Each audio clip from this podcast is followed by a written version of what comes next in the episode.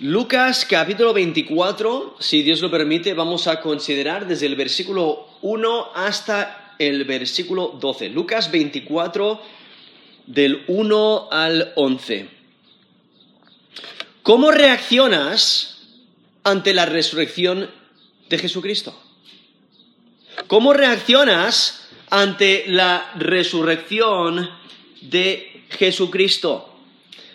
Aquí eh, en, en Lucas y en el resto de los evangelios vemos diferentes perspectivas, diferentes testimonios de este evento. En los pasajes paralelos lo encontramos en Mateo 28 del 1 al 10, en Marcos 16 del 1 al 8 y Juan 20 del 1 al 10.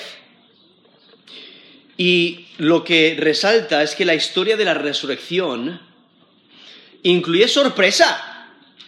O sea, los discípulos, eh, lo, los apóstoles están sorprendidos. También resalta incredulidad, porque al principio no creen, o sea, les sorprende de tal manera, no lo estaban esperando, y por ello se asombran, están asombrados. Lo que resalta que ellos definitivamente no fueron o sea, no, robaron el cuerpo de Jesús, como luego les acusan ¿no? los líderes religiosos. Ellos estaban sorprendidos. Eh, ellos no sabían qué, qué hacer. Es que los discípulos no anticiparon la resurrección de Jesús, pero la tumba vacía lo cambia todo. Ahora, lo que hay que recordar es que una, una manera de saber si los testigos de un evento son veraces es de acuerdo a lo que dicen. ¿no? Si dicen exactamente lo mismo, con las mismas palabras, eh, se, se, puede entender que se han juntado y han dicho, mira, vamos a decir esto o aquello. Pero cuando los testigos dicen lo mismo, pero de diferente manera, con detalles diferentes, eso resalta veracidad, que son testigos veraces. Y los evangelios califican como testigos veraces. ninguno de los evangelios tiene la intención de ser exhaustivo. Entonces, vemos los detalles como ellos ven las cosas o como ellos han recibido la información. Y aunque hay variaciones en los relatos de la resurrección en los evangelios, las diferencias no son contradictorias, sino que se complementan. Y la descripción que nos dan los evangelios es una descripción honesta y real. No halagan a los líderes, ¿no? a, los, a los eh, líderes de, de la iglesia porque les vemos dudando, les vemos con incredulidad, les vemos temerosos.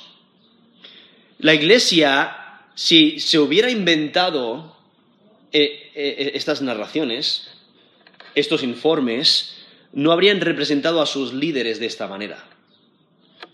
Por ello, estos informes de la resurrección son ciertos. Verifican la, la verdad, la realidad. Al mismo tiempo, eh, en los cuatro evangelios, las primeras que dan testimonio, las primeras personas que dan testimonio de la resurrección de Jesucristo son mujeres, lo cual en, en ese contexto eh, no, aceptaban el testimonio en un juicio de, mujeres. Y entonces por ello vemos la realidad, la veracidad de estos eventos, porque si alguien se lo hubiera inventado, no lo hubiera inventado de esta manera. Y por ello resalta la, la verdad de que Jesús realmente resucitó.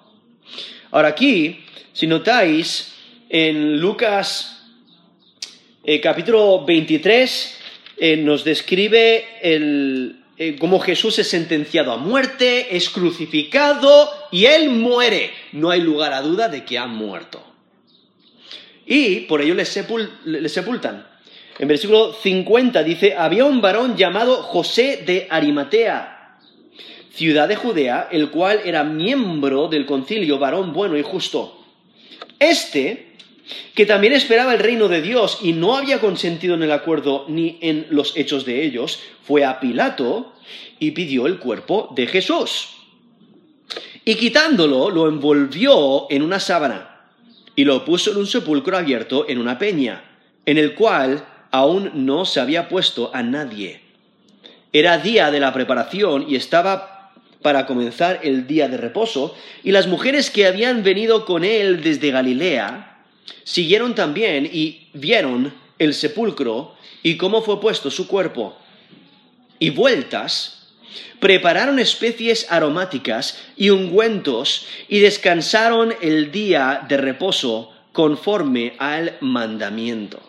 No, en esos versículos que acabo de leer, ahí Lucas 23, del 50 al 56, vemos eh, los detalles que, ocurren justo antes eh, eh, del, informe de, la resurrección. O sea, José es miembro del Sanedrín, aquí nos describe José de Arimatea, ahí en versículo 50. Él también es un discípulo, un seguidor de Jesús, nos lo menciona Juan 19, 38, y le pide el cuerpo a Pilato. Ahora, si recordáis, en Marcos 15, del 44 al 46, Pilato se sorprendió. Se sorprendió de que Jesús ya hubiese muerto y entonces le pide al centurión confirmarlo. El, centurión lo confirma y por ello le da el cuerpo de, de Jesús a José de Arimatea. Nos dice aquí el texto que él no consintió en el plan de deshacerse de Jesús. ¿Por qué? Porque era un seguidor de Jesús, lo que implica que no todos los judíos eh, eran hostiles hacia Jesús.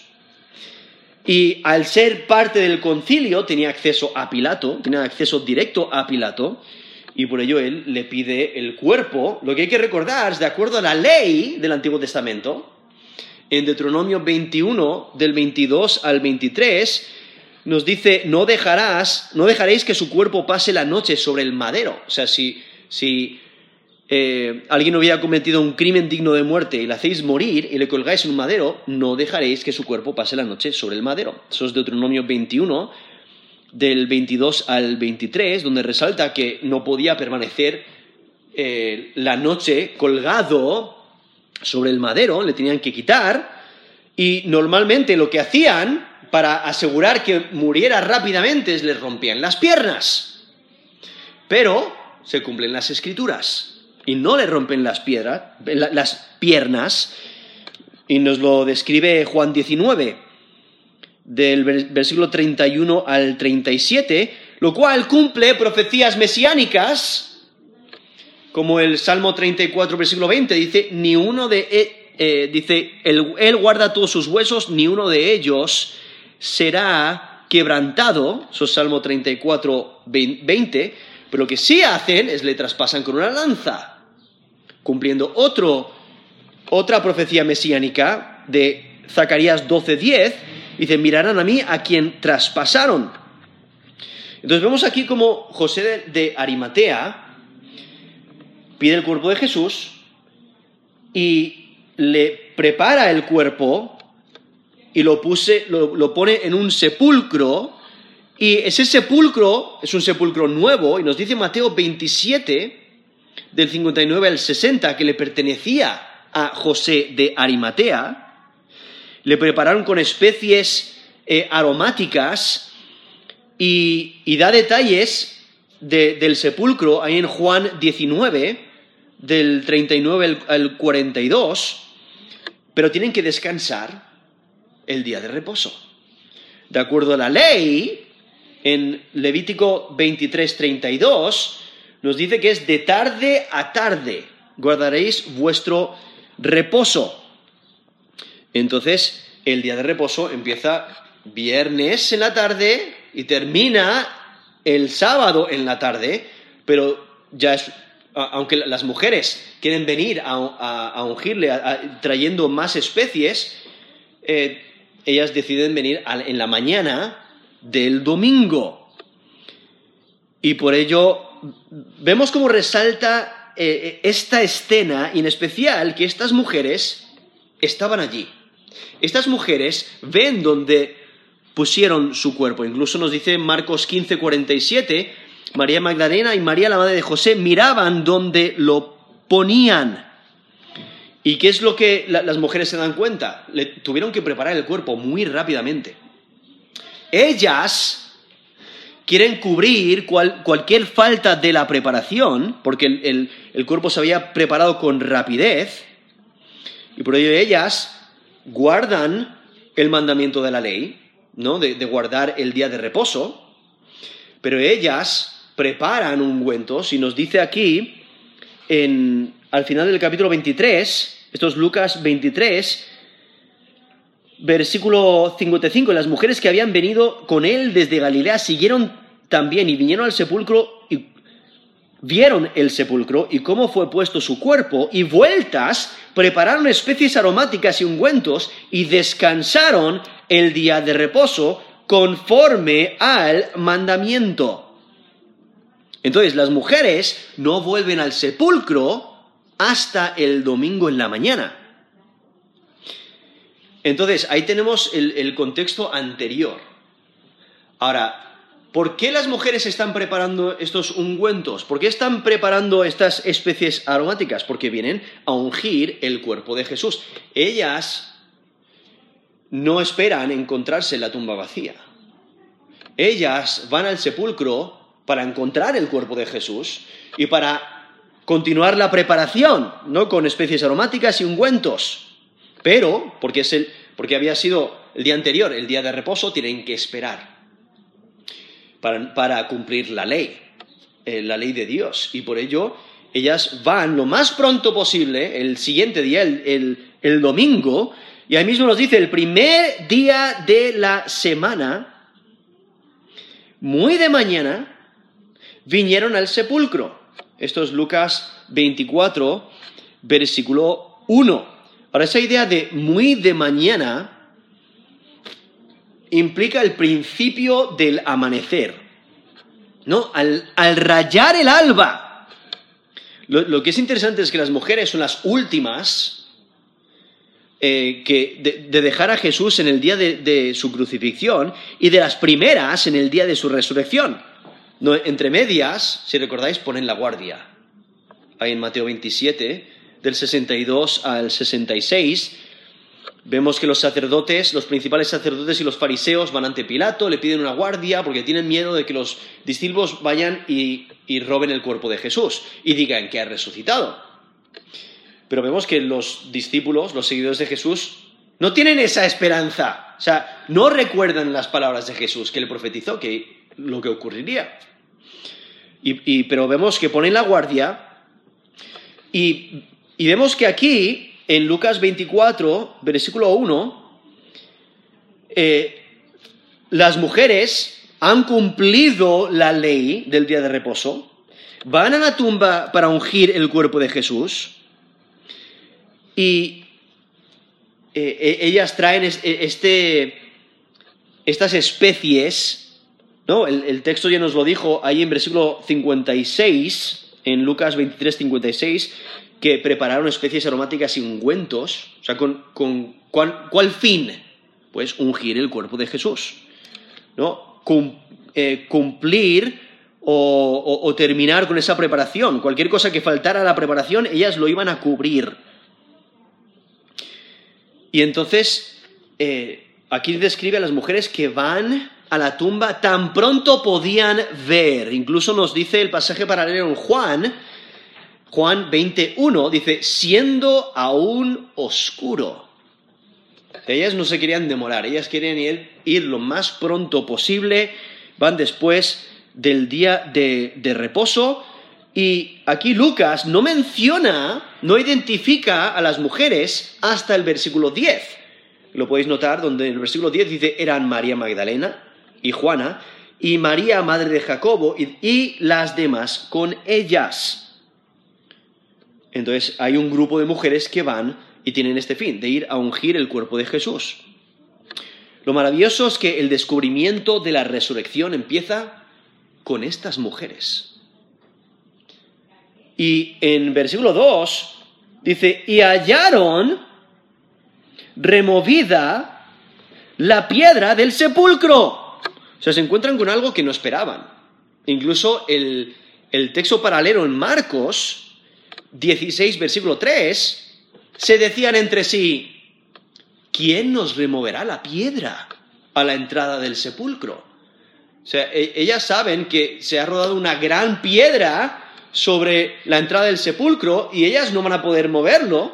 Si hay una guardia allí, pero ellas no van a poder mover. Entonces, ¿quién va a mover la piedra? Pero vemos cómo el texto presenta un contraste en lo que encuentran. Encuentran, al, llegar a la tumba, encuentran la piedra removida. Y también, también resalta lo que no encuentran. No encuentran el cuerpo de Jesús. O sea, ellas esperaban encontrar la piedra sobre la entrada, ¿no? Sellada. Y, eh, y, también esperar encontrar el cuerpo de Jesús. Pero, ¿qué es lo que ocurre? La piedra ha sido removida, no encuentran el cuerpo de Jesús. Y realmente eso es la, es la primera pista de la resurrección. La piedra removida del sepulcro. Realmente es una invitación a entrar a la tumba para ungir el cuerpo de Jesús. Y aunque había una guardia protegiendo la tumba, las mujeres podrían entrar, ungir el cuerpo de Jesús, mientras que no extrajeran el cuerpo de la tumba. Ahora, lo que hay que recordar es que en el primer siglo era común poner una, gran piedra a la entrada del sepulcro para proteger el, cuerpo de animales que quisieran entrar y dañar o diferentes, diferentes ah, personas que quisieran entrar y, hacer alguna clase de, de, estrago por allí, ¿no? Entonces ponían una gran piedra para proteger el cuerpo.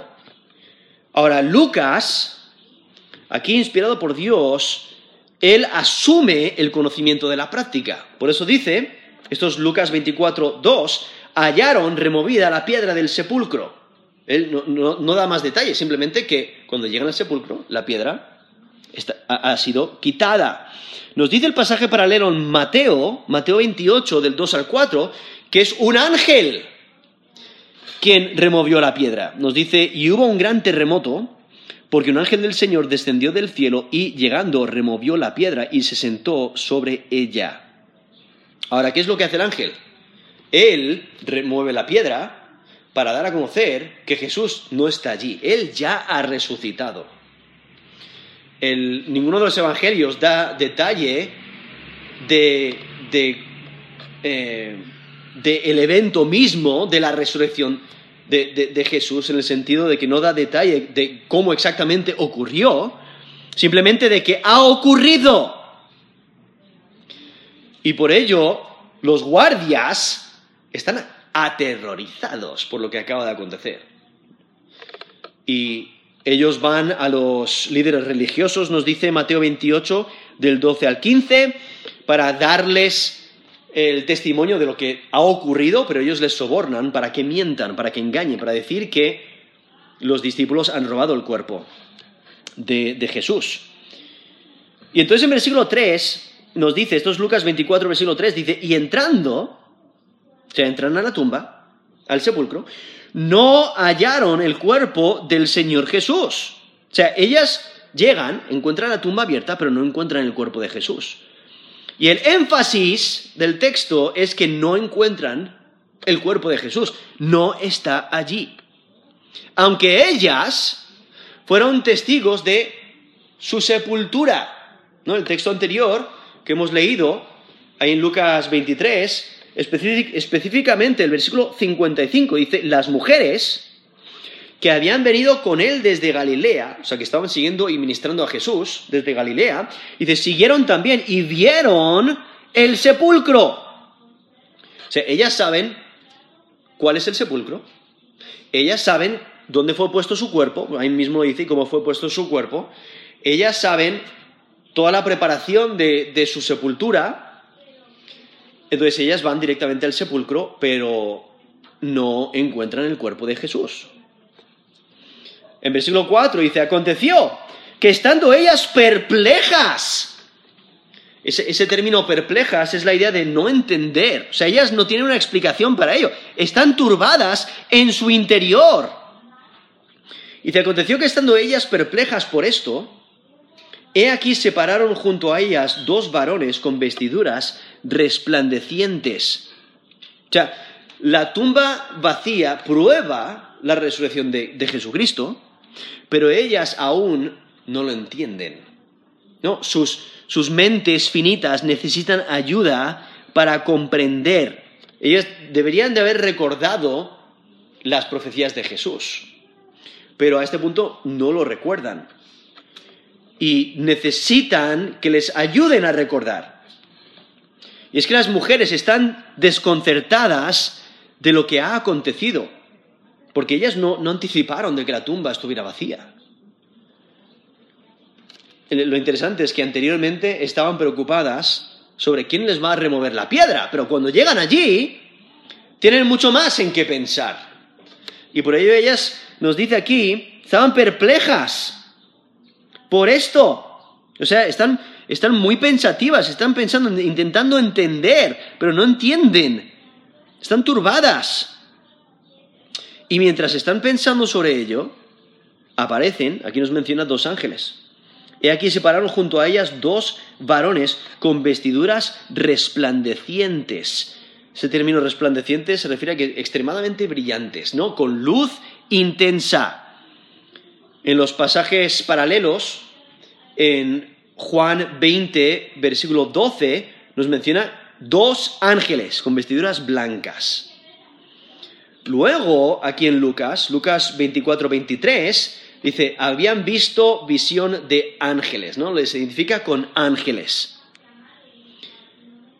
Y eh, vemos aquí estos dos ángeles que confirman este hecho, confirman la resurrección de Jesucristo, lo cual es interesante porque de acuerdo a la ley se requería dos testigos nos dice Deuteronomio 19:15, solo por el testimonio de dos o tres testigos se mantendrá la acusación. ¿no? Entonces, de acuerdo a la ley, era necesario el testimonio de, dos personas para confirmar un hecho. Y aquí vemos estos dos ángeles que confirman Jesús ha resucitado. No está aquí.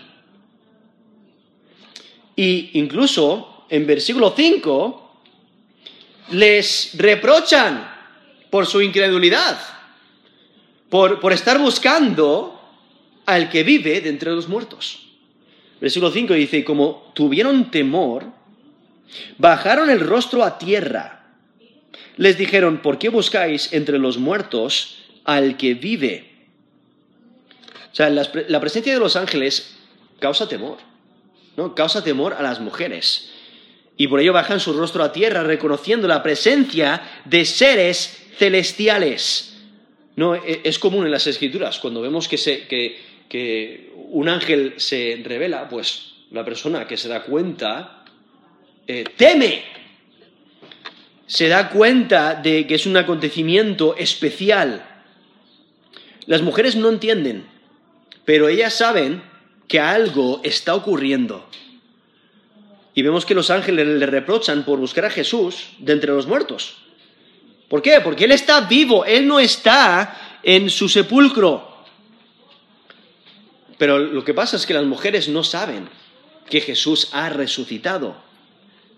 Ellas no han prestado atención a sus enseñanzas, porque Jesús varias veces predijo su muerte y su resurrección. Entonces deberían de haber recordado. Pero ellas necesitan que estos ángeles les interpreten lo que Dios está haciendo, lo que Dios ya había dicho. Ellas estaban asustadas y se humillan, pero lo que deben de hacer es recordar lo que Jesús les había dicho. Porque nos dice el versículo 6, no está aquí. Esto es Lucas 24, 24, 6. No está aquí, sino que ha resucitado. Acordaos de lo que os habló cuando aún estaba en Galilea. O sea, lo que nos informa es que estas mujeres estaban presentes cuando Jesús predijo estos acontecimientos. En Lucas 9, 22 Jesús dice, es necesario que el Hijo del Hombre padezca muchas cosas y sea desechado por los ancianos y por los principales sacerdotes y por los escribas, y sea muerto y resucite al tercer día. Eso es Lucas 9, 22. En Lucas 18, del 32 al 33, pues será entregado a los gentiles, será escarnecido y afrentado y escupido, después que le hayan azotado, le matarán, mas al tercer día resucitará. Eso es Lucas 18 del 32 al 33. Ahí vemos dos ocasiones donde Jesús predice, él profetiza de que él va a ser rechazado, él va a morir y va a resucitar al tercer día. Entonces, lo que ha acontecido no les debería de sorprender, porque Jesús les dijo que ocurría, que, que ocurriría, pero deben de creer pero a pesar de la enseñanza de Jesús, la resurrección para ellos era inimaginable. Incluso para el resto de los discípulos, porque cuando e, ellas van y dan testimonio de estas cosas, eh, les parecen locura. Pero vemos que era necesario. Nos dice en versículo 7, donde resalta que era necesario este evento. Dice, en estos Lucas 24, 7, diciendo, es necesario que el Hijo del Hombre sea entregado en manos de hombres pecadores y que sea crucificado y resucite al tercer día. Aquí están resumiendo la predicción de Jesús, de que sería entregado, crucificado y que resucitaría. Entonces, aquí vemos como Lucas, inspirado por Dios, resume la predicción de Jesús que se ha cumplido. Y si notáis, usa el título Hijo de Hombre, eh, realmente describiendo la autoridad de Jesús, que, Él es Señor. Especialmente porque en Lucas 22, 69, dice, pero desde ahora el Hijo del Hombre se sentará, eh, se sentará a la diestra del poder de Dios o sea, resaltando la autoridad de, Jesús, ¿no? que Él eh, se va a sentar a la diestra del poder de Dios, mostrando su, su divinidad, su autoridad, su poder. Y por ello aquí los ángeles destacan la necesidad de estos eventos. Lo que está ocurriendo no es una sorpresa, es parte del plan de Dios. Y por ello aquí resumen el mensaje que, Jesús les dio, que, que sí, fue entregado en manos de hombres, fue crucificado, pero ha resucitado, exactamente como él dijo.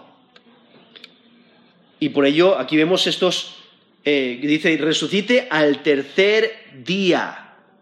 Ahora, cuando menciona aquí el tercer día, está hablando de viernes, que fue crucificado y murió, sábado el día de reposo y domingo. Entonces no está hablando de, tres días de 24 horas, sino tres días en, que ocurre, ¿no? Viernes, sábado y domingo. Y por eso resucita al tercer día. Pero lo que las mujeres necesitan entender es que la, la resurrección estaba en el plan de Dios desde el principio. Y este recordatorio sirve para que ellas lo proclamen a otros, para que ellas recuerden el mensaje que Jesús les proclamó y que lo anuncien a los demás. Y por ello en el siglo 8 dice, se acordaron. Entonces ellas se acordaron de sus palabras. O sea, ellas recuerdan las enseñanzas de Jesús y responden. Y en versículo 9 dice, y volviendo del sepulcro, dieron nuevas eh, de todas estas cosas a los once y a todos los demás. O sea, ellas son testigos oculares de que la tumba está vacía. Han visto ángeles. Les han recordado las palabras de Jesús. Y entonces ellas vuelven a los once, once porque Judas ya no está entre ellos, y entre, los apóstoles y todos los demás, o sea, todo el, resto de los discípulos o los seguidores de, Jesús. Ahora nos dice Mateo 28, del 8 al 10, Mateo 28, del 8 al 10, dice, entonces ellas, saliendo del sepulcro con temor y gran gozo, fueron corriendo a dar las nuevas a sus discípulos, y mientras iban a dar las nuevas a los discípulos, he aquí Jesús les salió al encuentro, diciendo, salve. Ellas, acercándose, abrazaron sus pies y le adoraron. Entonces Jesús les dijo, no temáis, id a las nuevas a mis hermanos para que vayan a Galilea y allí me verán. Eso es Mateo 28, del 8 al 10. Entonces, aquí vemos como ellas dan testimonio de la resurrección de Jesús. Pero los demás seguidores de Jesús escuchan sobre la tumba vacía, la presencia angelical, eh, la declaración de Jesús, que él ha resucitado, como él lo, predijo, pero ellos dudan. nos va a decir ahí en versículo 11 que les parecía locura. Pero aquí vemos a estas mujeres que son fieles. Fieles comunicando lo que han visto, lo que han escuchado y aún el nuevo significado de estos eventos. Ahora, aquí menciona a los apóstoles, ¿no? Los once, y a todos los demás, lo cual eh, vemos luego aquí justamente en Lucas 24 menciona a estos dos que van hacia Emaús. También en Hechos 1.15 nos menciona que había unos 120 en número reunidos, eso es en Hechos 1.15, entonces simplemente está mencionando a otros creyentes, no a otros seguidores de Jesús, que estas mujeres les anuncian estas buenas nuevas de la resurrección de Jesucristo. En versículo 10 identifica a las mujeres quienes dan el informe. Aquí en Lucas 24, 10 dice, eran María Magdalena y Juana y María madre de Jacobo y las demás con ellas. Entonces, no menciona a todas por nombre, pero aquí Lucas menciona eh, las que para él sobresalen, y luego cada uno de los evangelios menciona nombres de algunas de estas mujeres, y ellas van eh, y dan estas noticias a los apóstoles. Nos dice quienes dijeron estas cosas a los apóstoles. ¿Y cuál fue el, el resultado? O sea, ¿cómo lo recibieron los apóstoles? ¿Cómo lo recibieron el resto de los seguidores de Jesús.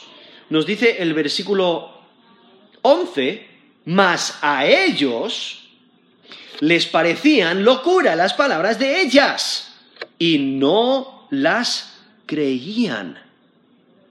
O sea, el informe de las mujeres no recibe acogida inmediata.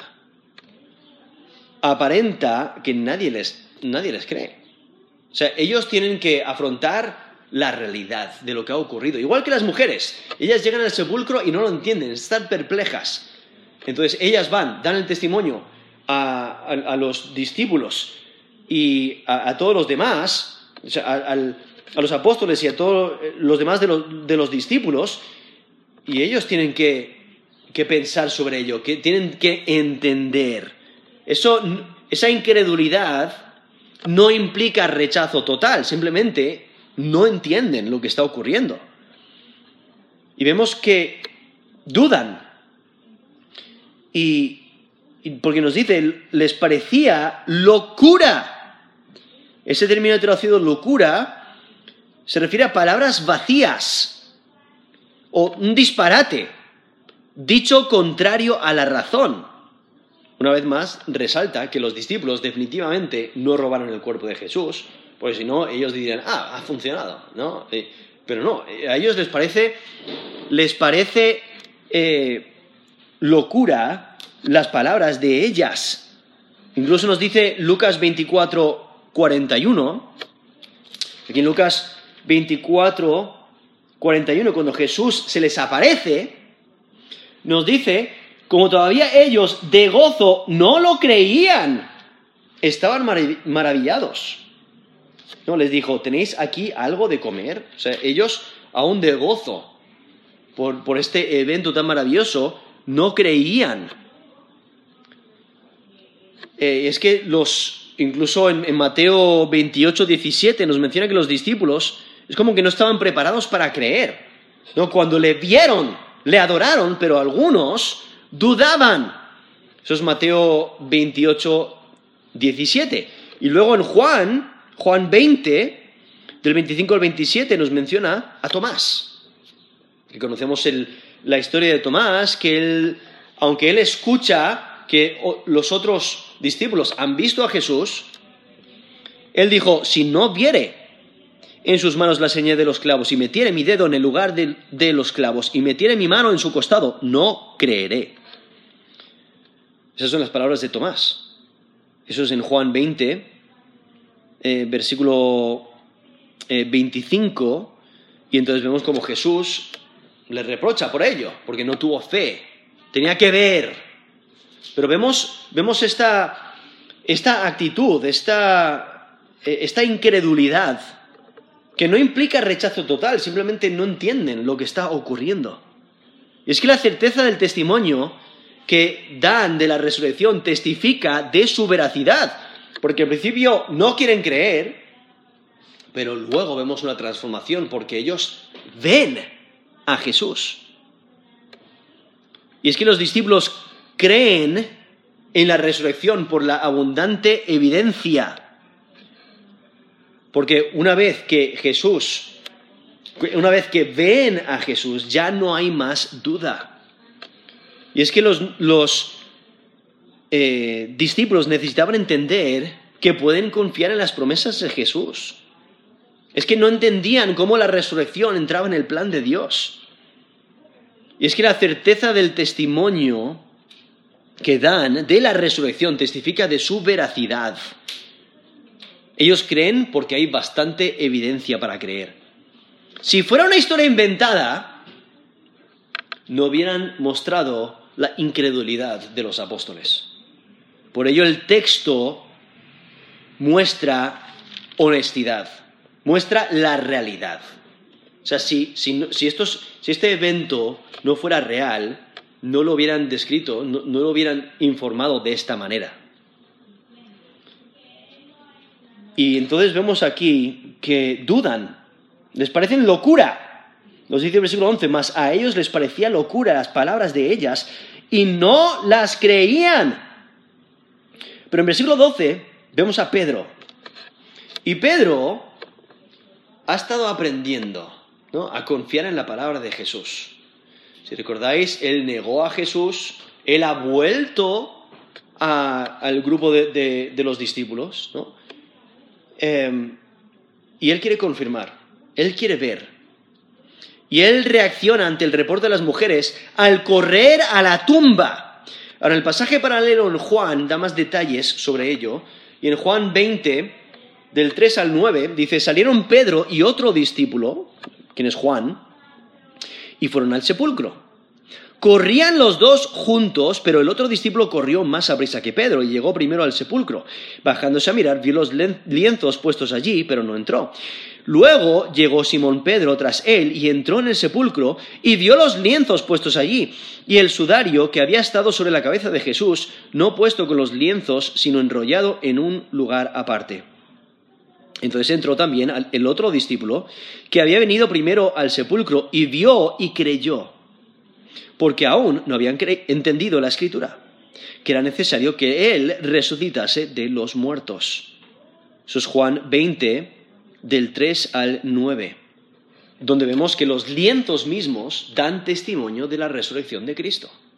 Porque si eh, ladrones de tumbas se hubieran llevado el cuerpo de Cristo, no hubieran dejado los lienzos valiosos allí se los hubieran llevado, incluso por, la rapidez con la, que hubieran querido robar el cuerpo, se hubieran llevado el cuerpo completo y luego se hubieran deshecho del cuerpo.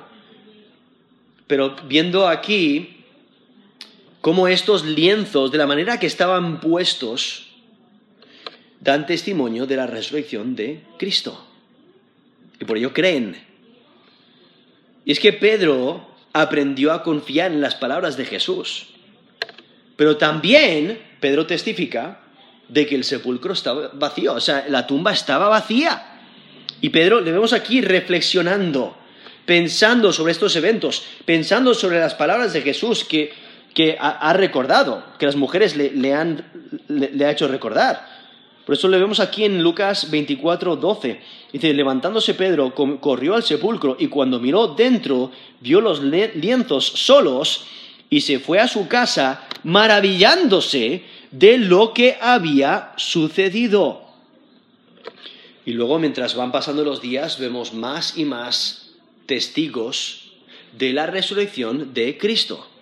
Incluso luego el apóstol Pablo, cuando menciona cuando está hablando de la resurrección de Cristo, nos dice 1 Corintios 15 del 3 al 8, dice, porque primeramente os he enseñado lo que asimismo recibí, que Cristo murió por nuestros pecados conforme a las Escrituras, que fue sepultado y que resucitó al tercer día conforme a las Escrituras, que apareció a Cefas, después de los doce, después apareció a más de 500 hermanos a la vez de los cuales muchos viven aún, y otros ya duermen.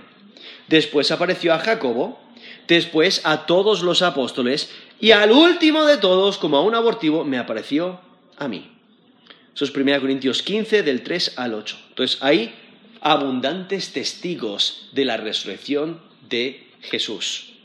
Incluso cuando el apóstol Pablo está escribiendo, menciona a esos 500 hermanos, de los cuales muchos aún viven. O sea, ¿quieres, quieres, quieres escuchar un testimonio de la resurrección de, Jesús? Ve a hablar con uno de ellos. Ellos le vieron, al igual que yo, es lo que está diciendo el apóstol Pablo. Y es que las apariciones de Jesús eliminaron toda duda de su resurrección. Lo que resalta el texto es que Dios lo tenía todo planeado. O sea, Él sigue en control. El plan de Dios no se ha frustrado. Y, y aun cuando no entiendes lo que está pasando, debes de creer la palabra de Dios. Pero la pregunta que debemos de, hacernos es cómo reaccionamos nosotros ante estas noticias. ¿Cómo reaccionamos nosotros ante la resurrección de Cristo? ¿Dudamos o nos gozamos?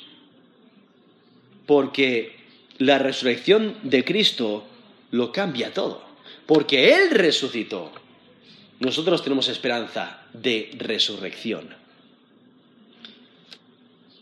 Y por ello debemos de celebrar estas buenas nuevas de salvación, de que Cristo murió por nosotros, Él resucitó, y cuando nos identificamos con Él por la fe, morimos con Él y resucitamos con Él. ¿Cómo reaccionas ante la resurrección de Cristo? Vamos a terminar en, oración.